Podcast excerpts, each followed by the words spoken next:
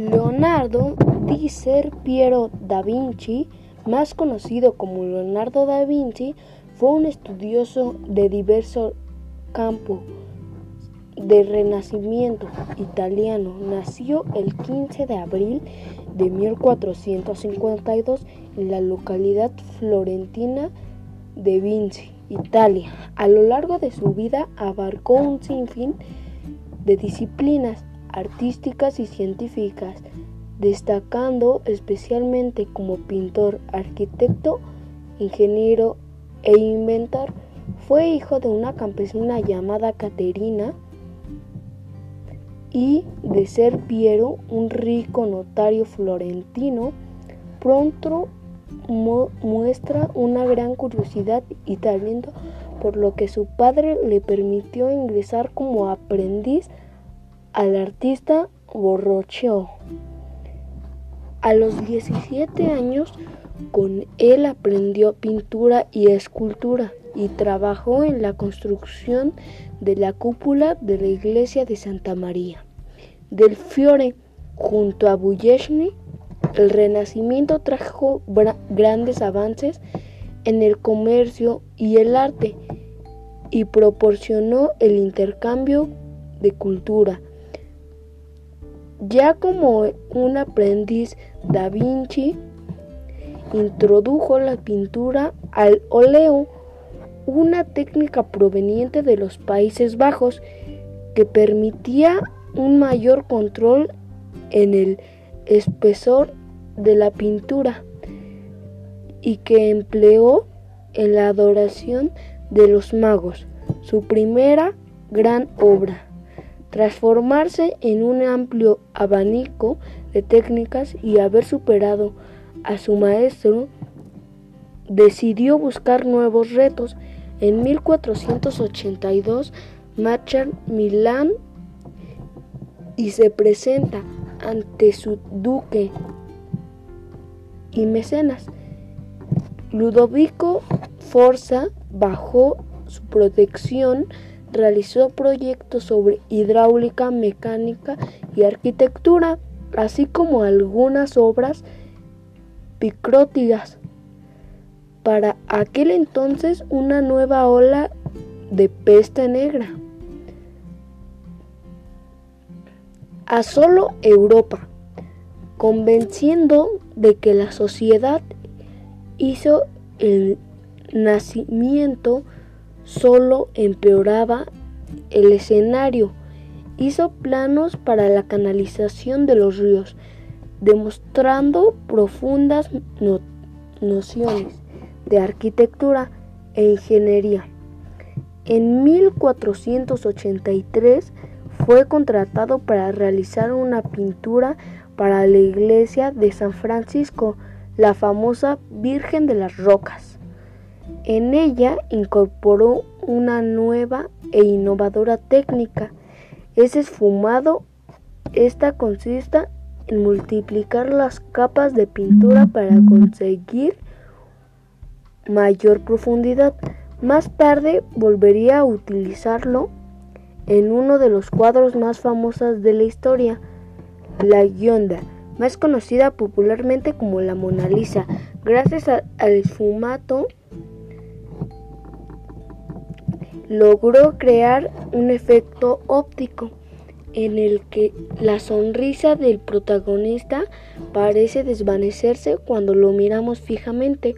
En esta particularidad ha finalizado a las generaciones durante siglos, creando todo un halo de misterio a su alrededor, pero no solo la pintura ocupó tiempo en 1494, principio en ilustrar de la obra de la, la divina, proponiente del matemático Luca Palicio.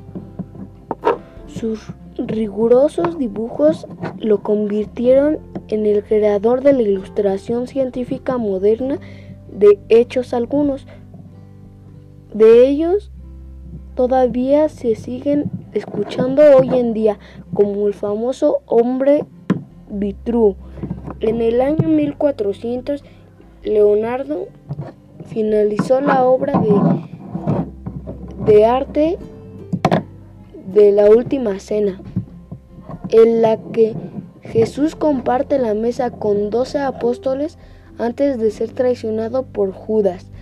Rápidamente se convirtió en una pintura icónica, haciendo que cientos de artistas de todo el continente acusidense acomplara fue pintada directamente sobre la pared y para la cena Da Vinci se alejó de la composición clásica y trajo de humanizar a los personajes que resultaron ciertamente revolucionarios en el contexto religioso de la época hacia el año 1500. Las tropas francesas decidió trasladarse a Venecia. Su pasión por la ciencia cada vez era mayor. Asistían decisiones en las que describía la estructura, el funcionario del cuerpo humano como nadie había hecho hasta el momento unos años más tarde. El gobernador Milán le ofreció cargos al arquitecto y pintor de la corte. Allí ideó para un castillo y ejecutó bocetos para el ortario de Santa María. Allá Fronta, sin embargo, se quedaron en una nueva época de inhabilidad político, lo obligó a abandonar la ciudad. Esta vez se fue a Roma y el Vaticano vivió una etapa tranquila bajo las directas del Papa León. Dibujó, dibujó mapas e ideó una gran resistencia para los médicos, pero cada vez recibía menos encargos que iba a parar a manos de otros artistas de la época. Tras la muerte de su protector y profundamente decepcionado, dejó Italia para pasar sus últimos años de vida en el, en el Palazzo Clox, en Francia. El rey francés le concedió un gran respeto y vivió más como un miembro de la nobleza que como un empleado. Su salud fue deterioradamente poco a poco hasta su muerte. El 2 de mayo de 1513, a los centistas y siete años, legó todas sus pertenencias a su alumno francés Meltis que recordó a Italia copias de ese manuscrito y dibujo de la inigualable valor. Sin duda, Leonardo da Vinci fue un genio adelantado a su tiempo, cuya influencia aún sigue presente 500 años después de su muerte. Y así la historia de Leonardo da Vinci.